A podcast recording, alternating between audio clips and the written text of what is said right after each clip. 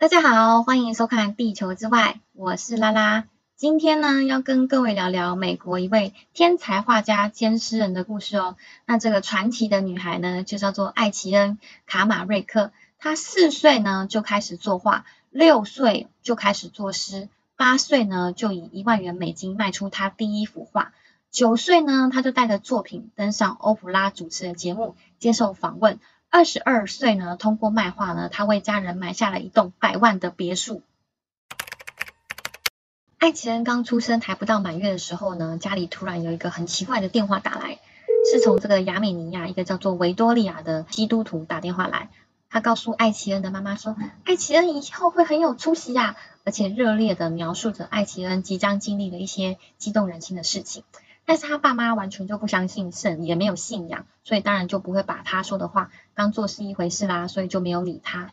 直到呢，艾奇恩四岁的时候，他有一天早上呢，就跟他妈妈说：“妈妈妈妈，我看到上帝了。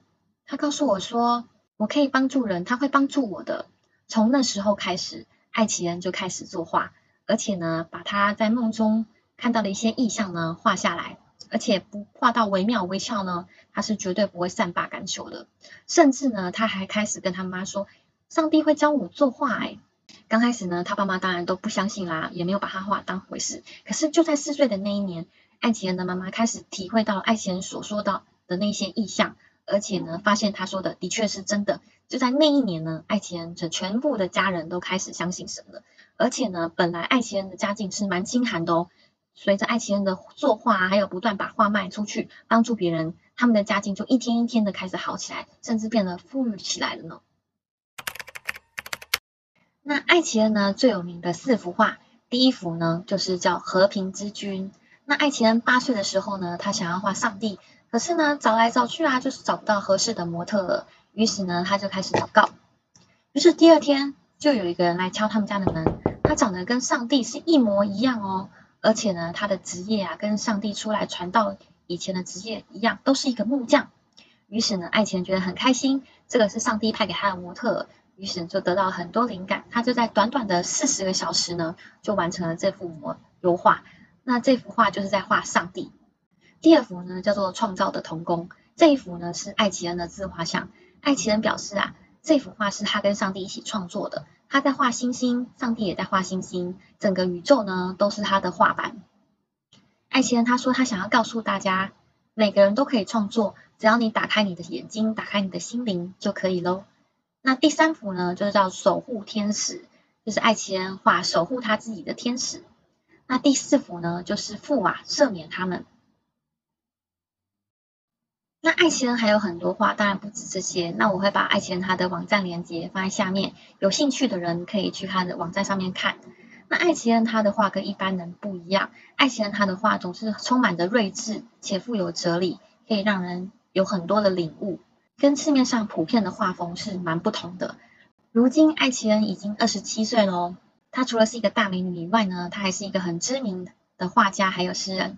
而且呢，他没有为此而骄傲过哦，他也没有忘记要去帮助别人，他还是坚持呢，把卖画卖书的一些大部分的资金都投入到非洲，还有投入到一些公益的活动，去帮助别人。而且对于整个他传奇人生的看法呢，爱奇人表示说：“我是一个蒙受上帝祝福的人，我之所以蒙受上帝的祝福，理由只有一个，且必然只有一个，那就是去帮助其他的人。”上述的故事呢，大家可能会觉得说，哇，好虚幻哦，好不真实哦。那我就讲一个真实发生在台湾的故事，而且呢，这个人你跟我都很熟悉。这个人呢，就是台湾的艺人，叫做小马，就是以前很有名一个团体叫做修比都啊的里面的一个成员。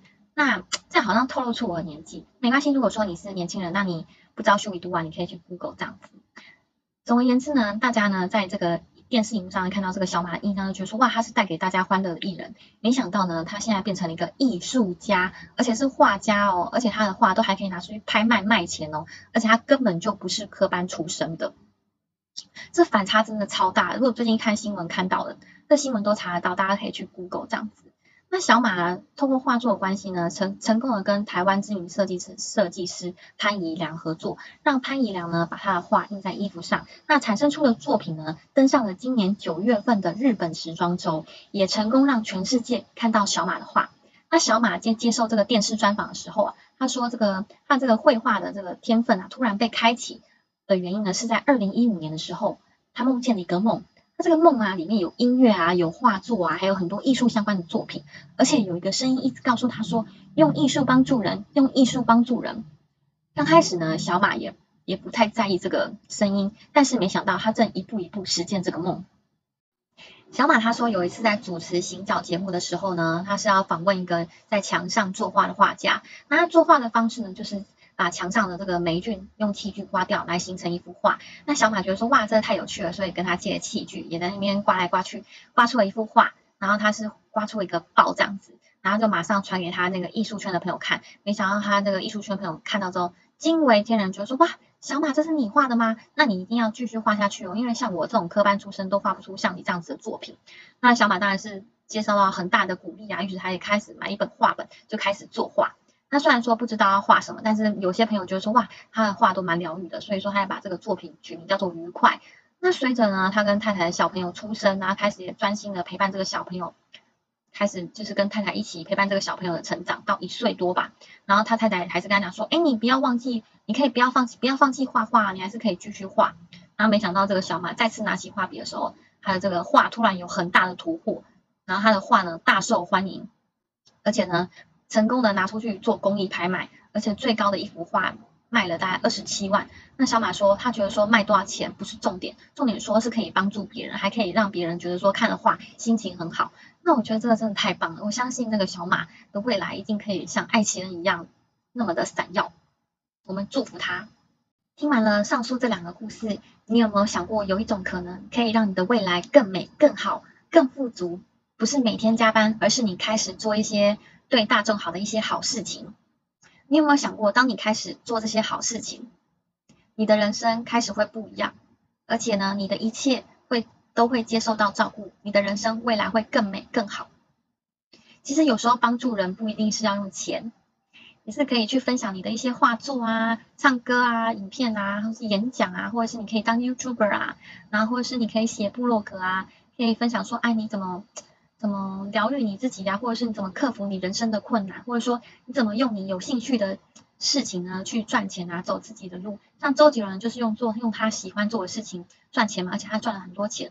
而且高雄呢有一个七年级的女生叫做陈仁倩，她画的画啊，二零一五年的时候被推上那个富比士拍卖，拍卖了就是十六万的港币哦。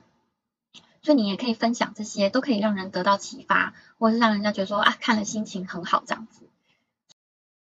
有时候呢，帮助别人呢，就是帮助自己。你分享的这些爱呢，到最后都会回到你的身上。抱着让别人更好的心态呢，去做这些事情，而不是抱着要取得利益的心态去做这些事情的话，这样子的回报对你来说会是非常巨大哦。不然，要不然为什么世界上都很多有钱人啊都在做公益？因为呢，这都是大家都知道一个的秘密。其实呢，能给你最大帮助的人呢，不是在外面，而是在里面。不是向别人求，不是向一些庙求啊，或者是求谁啊，而是向内求，就是在做你自己内心真正想要做的事情啊，而且相信你做得到。这也是吸引力法则的重点之一哦。以上呢就是今天精彩的故事内容，你相信吗？喜欢今天的内容的话，记得 like 跟订阅我的频道，还有记得开启小铃铛哦，谢谢。